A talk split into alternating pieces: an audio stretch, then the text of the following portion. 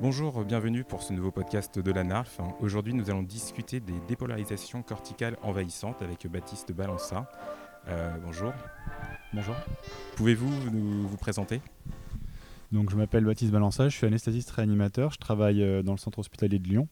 Et puis, euh, j'ai la particularité d'avoir suivi un double cursus avec une formation précoce à la recherche j'ai fait ma thèse de sciences sur cette thématique des dépolarisations corticales dans le cadre du trauma crânien expérimental à Lyon.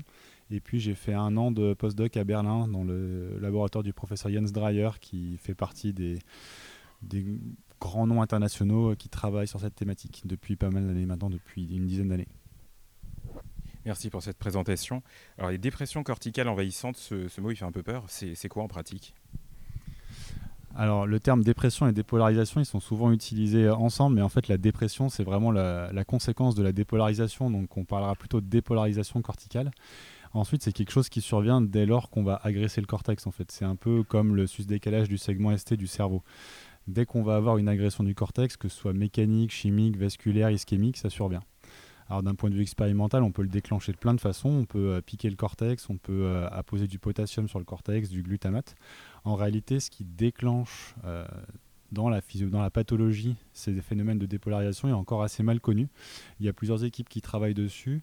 Il y a sans doute des, molécules intracellulaires qui sont libérées dans le milieu extracellulaire et qui changent en partie la conformation de la pompe NAK-ATPase et d'autres phénomènes qui conduisent à une dépolarisation et un gonflement ou un œdème des cellules qui est réversible au départ et puis qui, si les dépolarisations euh, se prolongent et que les cellules ne peuvent pas recouvrir l'organe ionique, et eh ben, du coup va conduire à un œdème cellulaire cytotoxique terminal et à des phénomènes d'ischémie terminale.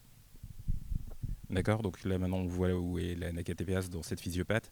Mais en, pratique, comment on y a accès comment, comment on mesure ces dépolarisations? Alors c'est des phénomènes qui ont été euh, mesurés pour la première fois dans les années 40 sur des modèles expérimentaux chez le lapin avec des électrodes qui étaient positionnées sur le cortex. Et donc chez l'animal et sur les modèles expérimentaux, c'est assez facile euh, en disposant des électrodes soit à la surface, soit à l'intérieur du cortex.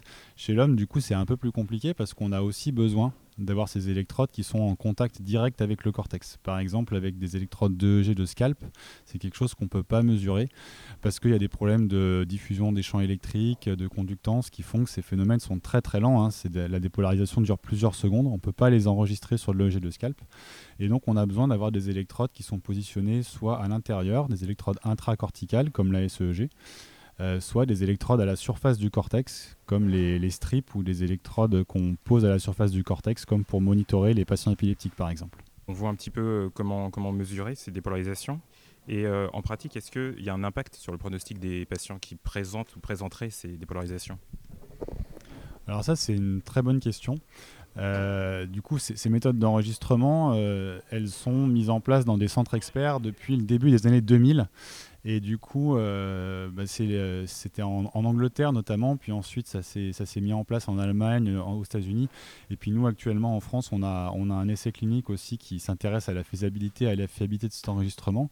Et donc maintenant, depuis une vingtaine d'années, on a beaucoup de données pour montrer que ça survient dans 100% des AVC ischémiques s'il vient malin, ça survient dans 50% des traumatismes crâniens graves et à peu près dans 70% des hémorragies méningées de haut grade.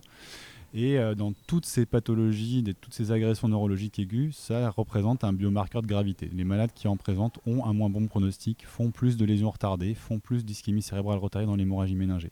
Donc maintenant, c'est clairement reconnu comme euh, un marqueur de gravité et de mauvais pronostic. Donc c'est associé à un mauvais pronostic, mais euh, est-ce que c'est une association ou bien est-ce qu'il y a un lien de, est-ce qu'il y a un lien de causalité?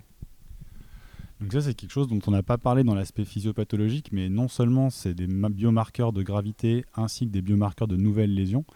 Parce que ce qui est intéressant de voir aussi, c'est que ça survient dès lors qu'il y a des nouvelles lésions, et donc on peut s'en servir comme un, signal d'alarme qu'il est en train de se passer quelque chose au niveau du cortex.